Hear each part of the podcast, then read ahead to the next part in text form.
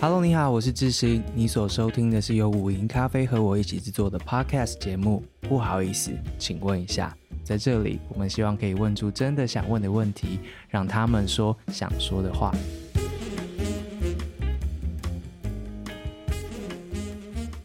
不好意思，请问一下大家，你们好。今天要听到的这个单元呢，是 Reading My Reading 最近看什么？在这个单元，我们希望介绍给大家最近我们看到的好的文章或是重要的文件。一直以来呢，其实很想要介绍给大家，作为一个前记者，我过去的同行们或是敬仰的这些记者们，他们持续报道的作品，希望可以把他们。努力的心血可以让更多人看见，也就是说，希望你们听完之后可以点进去那个页面，至少贡献一些点击率。这样，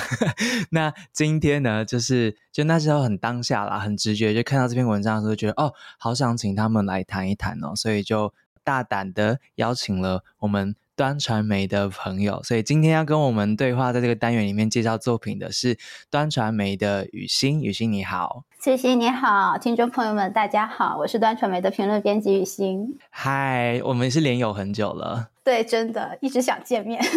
对，就是这个时代，你知道，就是国家与国家，就是这些政治的东西，让见面其实很很挑战的，所以是是是，还好这个节目有机会可以直接跟你对话。今天想要麻烦你来谈一谈你最近编辑的一个作品，就是这篇文章叫做《伦敦涂鸦墙：女权二创者的自述》，墙每天都被谋杀，也每天都会生长。这是你编辑的一篇文章，对吗？对对对，嗯，大概就是八月五号那天，嗯，哦，不是，是八月八月五号之后，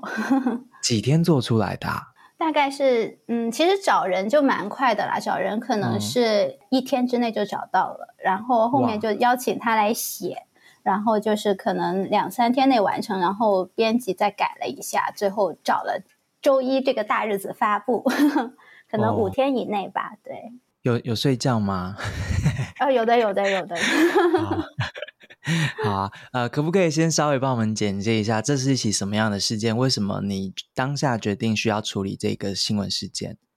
嗯嗯，就是可能大家都有听说，就是在八月五号那一天，在伦敦的一个叫红砖墙的地方，它其实是一个比较亚文化的一个涂鸦墙的地方，突然出现了一堵白墙标语，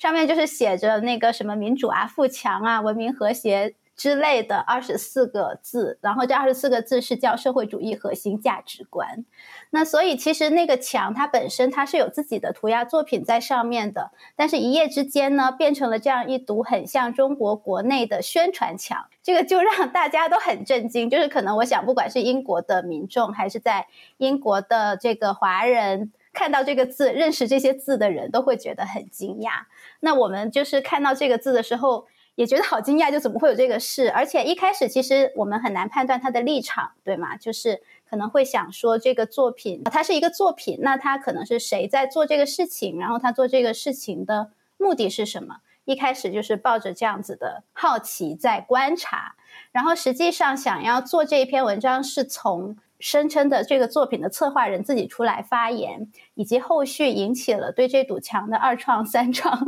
四创之后，我们才这个紧急的跟进了。因为就是一开始你可能就是不知道要找谁，后来就发现哇哦，有好大的变化哦，而且这个变化还蛮超出我们预料的，所以就觉得这个事情很有趣。对，大概是这样的一个起源。没问题。今天主要想邀请你来，主要也是因为你知道我，我我是我们是台湾人嘛，所以我们台湾人看这个事件的时候，嗯、其实我自己啦，心里面不太确定，我们观看的视角啊，或是我们对这个事件的定位啊，跟真的来自于中国的人们，或是在香港的人们，或是在伦敦的人，他们看这个事件是有什么样的落差，什么样的差距，所以希望可以听听看，所以。其实对你们来说，嗯、这都是一件让人惊讶而且充满问号的事情，是不是？对对对，因为你想，这是一个怎么讲？就社会主义核心价值，这是一个很官方的东西。那其实我们过去在呃中国海外什么地方会看到这种宣传？可能就是十年前，你说在纽约的那个时代广场，哦、中国有放一个国家宣传片，二零一零年的时候。哦对对对，他就买了那个广告位，然后然后就放了那个宣传片。Oh, 对，这个新闻可能大家如果回去看也能看到。然后那个时候也引起很多讨论，嗯、因为就是 so-called 中国要输出自己的软实力。哦，哇，所以啊。哦，哇，所以这有 这有可能是一个致敬吗？就是这样子的行为，就很想要问主创者。对，所以就是当这个东西这种官方宣传它出现在伦敦，而且它是在一个亚文化发生的地方的时候，你就会想问，哎。这个东西它的目的到底是什么？嗯，然后我也想跟大家介绍一下，说这个东西对于中国大陆的民众来说，它有多熟悉呢？就是说，比如我们那个日常生活中真的是随处可见，就是比如街上的一些标语啊。或者是你一个建筑工地，嗯、建筑工地不是很大嘛？他们有一个围墙，围墙也会写着这些字。这个字的含义就跟安全生产差不多。然后，然后、哦、对，然后还有比如像那些绿化带，很长很长的绿化带，可能也会嗯、呃、写着这些字。它可能就是一种愿景或者什么样的一种大家的想象这样的东西。所以真的是非常的呃日常可见。然后它大概是从二零一二年胡锦涛时期开始。就是有了这样子的一些 landscape 在国内出现，这样，所以就是对于我们来说，就是有一个马上有一个很很强烈的直觉的反应，就是哎，这个生活的场景怎么出现在了伦敦？然后那个它是什么意思？对，所以我想大部分去过中国的听众们，或是在中国的听众们就可以理解，这些口号真的是无所不在，嗯、然后对各式各样的口号。那这二十四个字。它是有特别的意义吗？这一组字，因为口号有百百种嘛，就是在在中国境内嗯嗯特别选这二十四个字，然后在伦敦这个地方，你们后来看到那个主创者自己出来说的时候，你你大概能够理解他为什么选这二十四个字，或是你 buy in 他的说法吗？嗯，我是不 buy 他的说法。这二十四个字，它其实就是一种意识形态的宣导，就是在于说，啊、呃，中共或者中国政府，他想要或者让民众认为我们想要建设成为一个什么样的国家。那这些词，当然它本身是一些好的词，对吗？富强、民主、文明、和谐、自由、平等、公正、法治，这些放在自由的世界里面，这些都是很 valid 的一些词汇。那当然，它这个词出现的时候，它可能代表了中共党内的一些方针政策，它的希望是吧？我们也不能说它一点这样的希望也没有，也也也是它灌输给就是民众的一种想象。但是它是否真的实现以及执行，我相信就是大家都是了解这个事情的。嗯，然后那这个主创他用这二十四个字。他当时的说法是，他想要用一种呃社会主义的建构去反抗西方对东方主义的建构，然后而且还带上了一种反反西方式的自由，反什么罗格斯主义，还有反殖的一种。说法就他丢了很多的大词在这里面，而如果我们对这些词熟悉的话，我们都知道它是一种后殖民的学术的语言，对吧？它里面其实有很复杂的脉络，它当然包括了一种就是批判西方，带着一种固有的想象或者呃视角去看待这个一些东方的世界或亚文化的世界。然后，但是它同时，它在国内有一种，在中国国内有一种很危险的警号，就是它会跟国家主义和民族主义相融。合。哦、其实现在就是中国国内有很多这样子的事情，是就是包括在学界或者是 propaganda 的部分，嗯、都在利用这种反直的话语，嗯、就是好像、嗯、啊，西方对我们有很多的偏见，嗯、那我们要去合理化我们所谓中国特色社会主义的东西，还有去合理化我们自己的一些意见，但与此同时，他们又遮蔽了这个社会它真正存在的问题。所以其实就这些话语对我们来说是很敏感的哦，了解，嗯，对，你在用这些理由的时候，实际上是否就透露了你的立场，或者理解，嗯，嗯对，或者你到底是什么意思？你是否真的明白自己在说的这些词的意思呢？那这个就是、嗯嗯嗯、对可预见的，就是会引起一些很多的冲突在意识形态上面。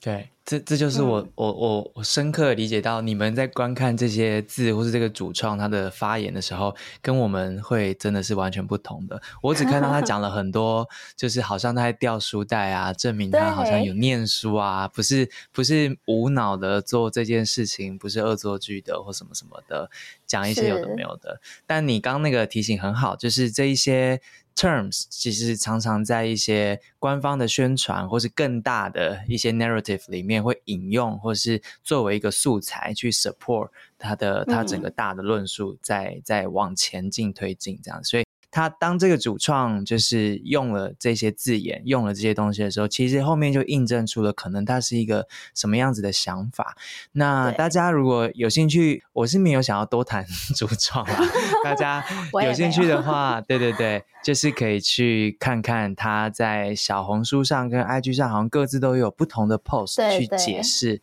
而且他还写了中文跟英文的版本，想要让大家认识他。对，但随后随着他现身之后呢？是关于他偷什么、偷外卖、偷偷东西，然后性骚扰这些也都被爆出来了，所以这个完全是一个另外一个讨论。这就更敏感了，我的天呀！对，但这个就是留给下一题。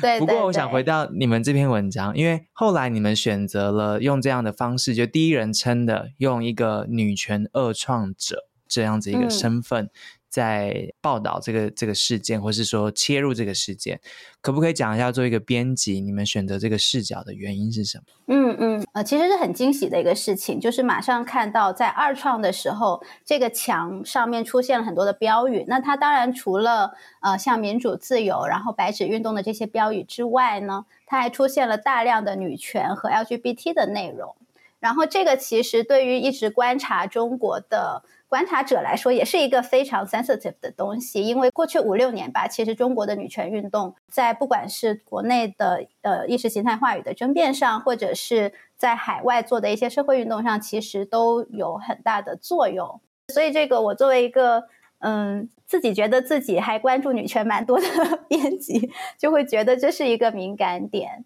嗯，然后这个其实找到这位作者也是很有趣的，嗯、就是我其实一开始只是在我的伦敦的密友圈，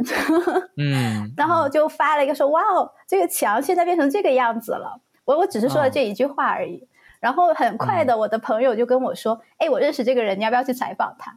哦，对 对，所以就是一个蛮蛮迅速的一个过程。嗯嗯、对、嗯，替大家，大家应该都理解了啦。但这边替大家补个脉络，就是八月四四号、五号，就是大家知道这面墙就是一个很有其实代表意义的一个 landmark，就是涂鸦作品的这道墙被漆上了这二十四个大字，然后以白色为底，写上“富强、民主、文明和”和谐、自由、平等、法治、爱国、敬业、诚信、友 善、公正。下来，对这些我特别找了，这样写了这些之后呢，嗯，但下一步就是有所谓的恶创，就是很多人去上面加上了很多的字样，然后越加越多。比如说民主前面加上了不民主，然后爱国，比如说就是爱谁的国或什么什么的，自由就花一个监狱把它关起来，这样等等的。嗯，就是这边是恶创，就是有。针对这二十四个字的二创，但同时有写上了很多雨欣刚说的一些字，这些字可能就包括了 LGBTQ 这些议题上面的字眼，或是女权运动的字眼，还有很多女性记者她的名字，然后像铁链女啊这样子的东西，甚至后来画了女性的阴部上去，这样，所以这是所谓的满满的二创在第二阶段发生了，然后你仿的就是有参与这个过程的。呃，女权的二创者，然后他用第一人称说出他的经历。他说出来之后，有什么是让你讶异的吗？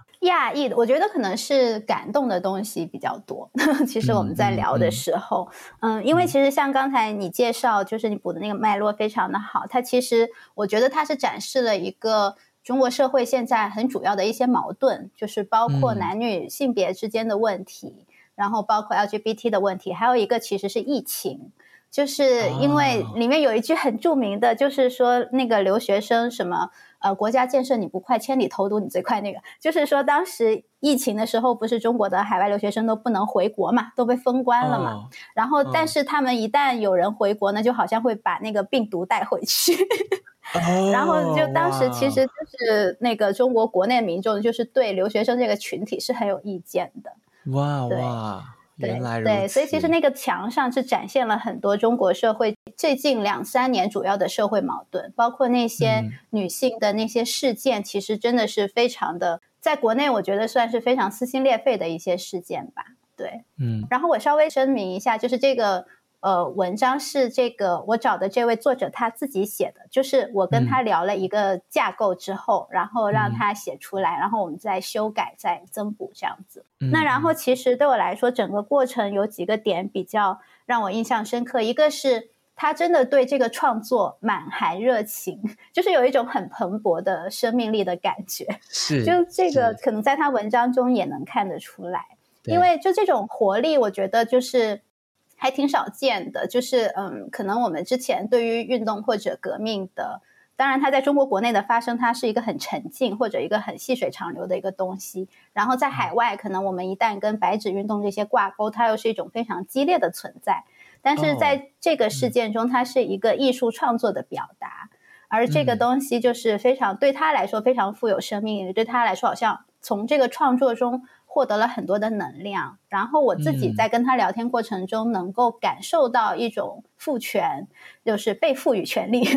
的一种一种感受。对对对，而且然后他还说几句话还蛮触动我的。他说他很开心能够写这篇文章，因为能够用自己的母语去表达自己的观点。这个其实对于中文使对于简体中文的使用者来说是比较难得的一件事情。对，然后嗯，嗯，我们其实这几年就是不管是我们就是同行的朋友啊，或者是国内走到呃外面的朋友，我就是我们都经常有聊到说，在当中文的这个语言在呃大陆的这个防火墙内越来越被禁止使用之后，它在海外能够被顺利的表达，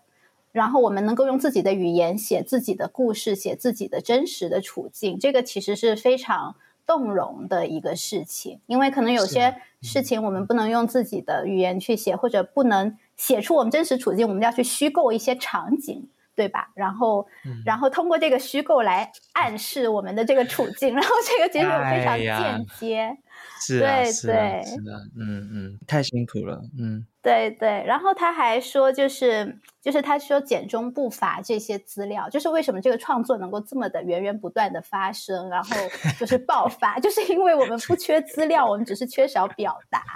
对，所以当他有这个表达机会，就像哇，火山爆发一样。这真是太难过了。这所谓的不缺资料，就是事件太多了，有有铁链女，然后有有什么，然后有消失的女记者，有等等的这些 Me Too 的事件啊，等等的，不缺资料。嗯、对对，不缺资料。对我我我那时候就想说啊，就之所以我不想再谈那个一开始的那个。主创者的是因为当这面墙出现的时候，嗯、然后呃彻底被涂白了之后，只剩下二十四个大字。下一阶段竟然被投射上去的是过去无法。光明正大被大家看见或谈论，被掏出来的这些藏在心里面无法谈论的事件，或是字眼，或是情绪，突然这件事情具体的在一面墙上面，跟这二十四个字同存在一个物理的空间。这个是我后来对这个事件非常非常好奇，而且呃，我总觉得这不只是一面墙的事情吧，这应该是象征着这一群人某一个状态，然后在什么样子的契机之下。这些东西台面化了，或是具体化了，但也有可能是我脑补啦，所以我不确定。你没有，我觉得你说的很对啊。就是我觉得中国这两三年最激烈的意识形态的表达都在上面了。哦，对对，作为一种反抗，因为其实过去可能大家对于中国的年轻人这个群体，可能也有一些呃固定的印象，或者我们所谓。误解的东西，就是觉得、嗯、哦，好像小粉红，就是所有人都是小粉红。嗯、但小粉红这个词其实是二零一零年左右才开始，它是为了就是说年轻一代的留学生，他跟老一辈的那个中国到美国留学生有一些区别，就他们可能成长环境的不同或者什么的，哦、对，然后就是开始了对这个国家有更多的喜爱和。包容和佩服吧，然后 非常有自己的民族骄傲感在里面。我们来客观一点，对，对，然后就是，所以大家就会，嗯，觉得说他们总是在维护自己的国家，好像所有的留学生都是不分青红皂白在维护自己的国家。但实际上，就是中国留学生这个群体里面有很多的差异啊。然后那个就是，其实像现在这种女权非常的呃非常的发展，然后有一些很激烈的表达，然后大家开始很多，特别是在经过疫情三年之后，很多人开始承认和接受了那个过去他们不承认的那个现实，然后可能有一些人会开始改变了自己的想法。我当然不是说全部人，嗯，因为就是不可能全部人都这样，嗯，但可能有一些人还是以前的观点，有些人在观望，然后有一些人就是，嗯，呃，他自己的经历也好，他的学学问也好，然后他很早就开始了这种批判的观点的表达。嗯，那其实就是这些都是在中国留学生这个群体里面全部都存在的。对，就相当于是自己打自己，在这堵墙上面。对，我们同时当然也也看见很多新闻，是从反送中开始，然后到白纸运动，其实在海外表达异议这件事情也。并不是想象中的简单，或是说没有没有负担、没有代价的，有很多的。现在大家都知道了，甚至已经在美国是直接被判刑确定的案例，是呃所谓的中国警察或是海外举报这些东西，其实也是越来越多。所以，嗯，这道墙上面要上去写字，其实是你人必须在那里的。所以，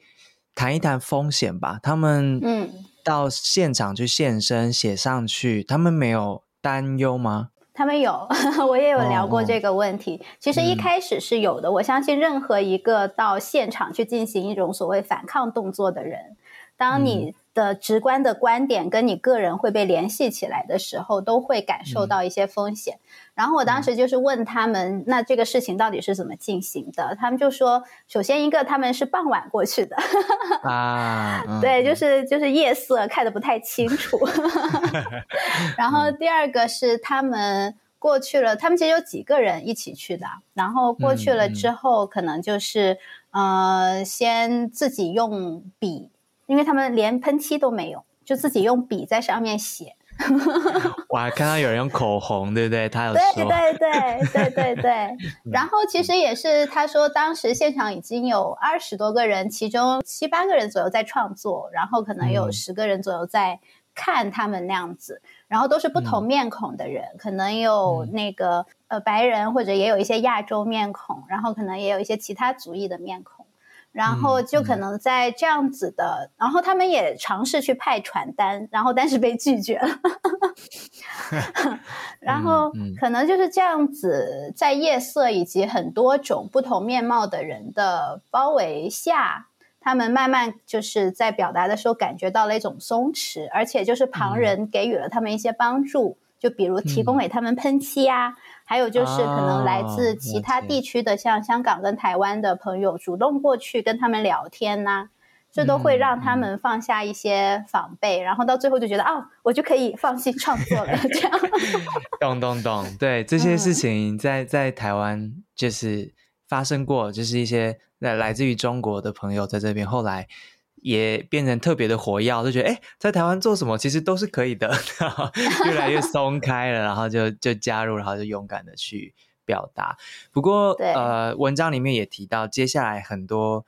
东西被抹掉了，就是他们二创出来的，特别是中文的部分，他们的主张啊，这些字眼啊，嗯，所以其实还是有力量在试图让这些东西不见吗？其实是当地的议会啊，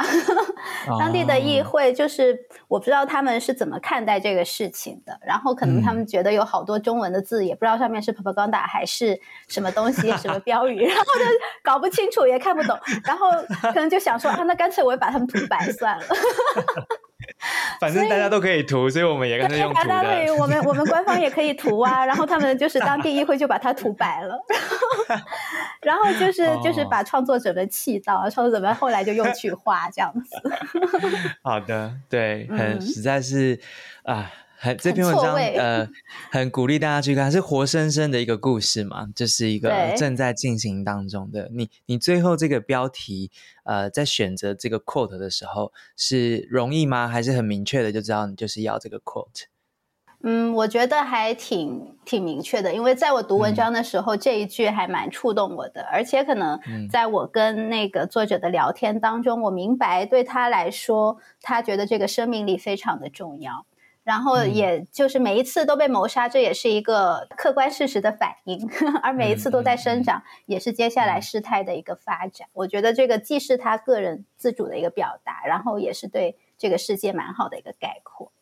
墙每天都被谋杀，我想大家都懂的。但每一天都会生长，这个大家可能不一定料得到。就是说，这个生命力来自于哪里？我想我们之前也也访过袁立，然后我们大家也做过一些中国的题目，嗯、怎么样让它每天生长呢？此时此刻，给这些呃青年的世代是什么样子的力量，让他们有这个动力跟生命力持续？嗯，我想墙只是一个实体。其实我们现在看到很多的这个表达，你比如在网络上，IG 有很多这样的账号，对吧？像北方广场，然后像我们都是铁链女，像 Family China Families，像这样子的一些账号非常的多。嗯，然后我觉得他们为什么会有动力做这个表达？我想是大家越来越去意识和看清自己的这个处境吧。因为就像女权主义所说的，就是女权主义它不是为了营造。一种幸福的假象，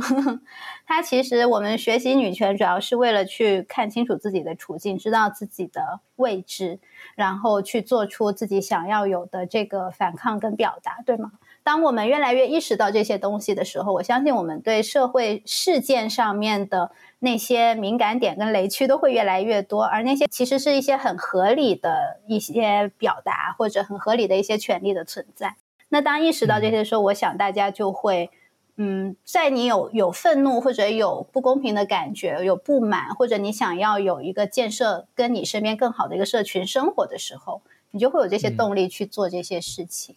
然后，当你做的越来越多，你就会把这个东西越来越习惯化。呃，听你在说这段话，我我想到好多端的朋友的脸哦。大家都是这个样子。